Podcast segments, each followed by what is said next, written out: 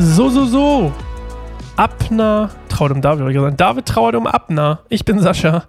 So viele Namen. Ich muss mich mal hier anders hinsetzen. Mein Mikro ist irgendwie den ganzen Tag schon zu niedrig eingestellt. Ähm, ich nehme ja immer mehrere Folgen gleichzeitig auf. Wir haben heute bei mir übrigens, falls euch interessiert, den 28. Februar.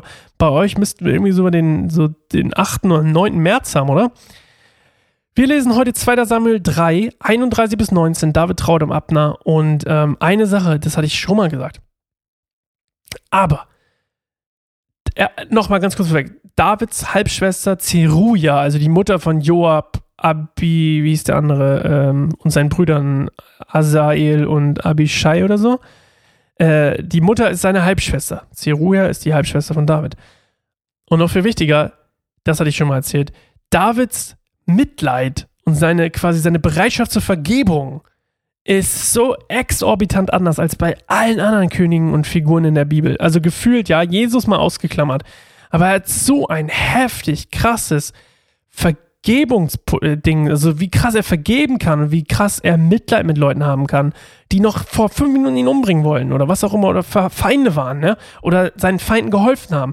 Der ist irgendwie fast nie nachtragend, außer bei hieß der andere Typ, den er umbringen wollte, bei dem er es aber dann Buße getan und doch nicht getan hat, Nabal oder wer der Typ hieß, und dessen Frau dann genommen hat, nachdem er sich umgebracht hat, ihr wisst schon.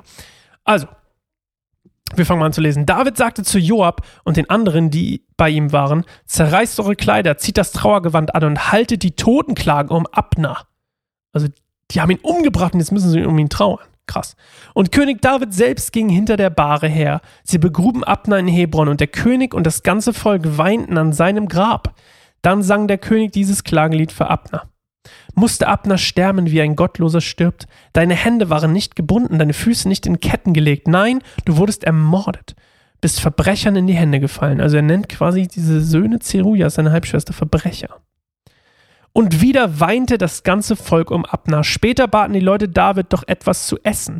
Aber David schwor, Gott soll mich strafen, wenn ich vor Sonnenuntergang etwas esse. Das machte beim Volk großen Eindruck. Es gefiel ihnen wie überhaupt alles, was der König tat. Und so wusste jedermann in ganz Israel, dass David keine Schuld an Abners Tod traf. Dann sagte der König zu seinen Dienern, wisst ihr denn nicht, dass heute in Israel ein großer und bedeutender Mann gefallen ist? Und obwohl ich zum König gesalbt bin, bin ich noch zu schwach. Und diese beiden Söhne der Zeruja, Joab und Abishai, sind zu stark für mich. Deshalb soll der Herr diese Männer für ihre bösen Taten bestrafen. David weiß, dass Joab und Abishai für diesen Rachenmord bestraft werden müssen.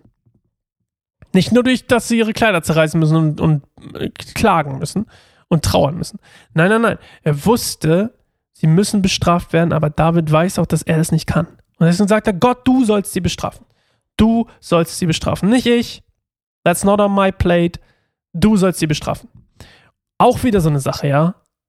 Nicht, weil er sich nicht die Hände schmutzig machen will oder so, sondern er kennt seine Schwäche. Er kennt seine eigenen, seinen, seinen eigenen Charakter. Er weiß, wer er in der Hierarchie mit Gott zusammen ist. Er weiß, wer, dass er der König ist, aber er weiß auch seine Limitationen. Er weiß, er bleibt menschlich nahbar.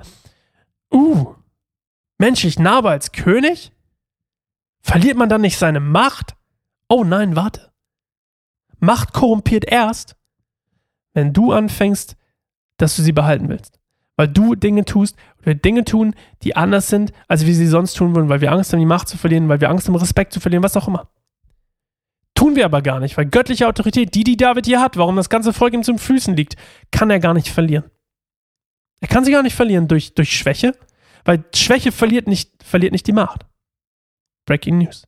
Durch Schwäche verlieren wir nicht Macht. Und auch nicht Autorität. Schwäche gewährt sogar eher noch Macht und Autorität, weil was Leute am liebsten mögen, und wir alle lieben es am meisten, wenn Leute ehrlich sind, aufrichtig, real, würde man sagen. Leute real sind. Und damit meine ich nicht übrigens Instagram Real. Den gleichen Joke habe ich schon mal in einem immer wieder neu Podcast mit meiner Frau gemacht. Den könnt ihr übrigens auch hören. Immer wieder neu auf Spotify, Apple Podcast, wo auch immer. Äh, könnt ihr auch gerne mal reinhören. Geht um Beziehung, Ehe und persönliches Wachstum und so ein Kram. Richtig guter Podcast. Ähm, ja, mehr habe ich nicht zu sagen heute. Ich liebe David. Geiler Typ, ey. Ich liebe, dass wir das hier angefangen haben. Und äh, ich hoffe, wir sehen uns in einer neuen Folge Bibelstunde Goldemund weiter. Morgen wieder, meine ich. Wir sehen uns weiterhin. So, hören uns weiterhin. Okay. Ciao. Tschüss. Macht's gut.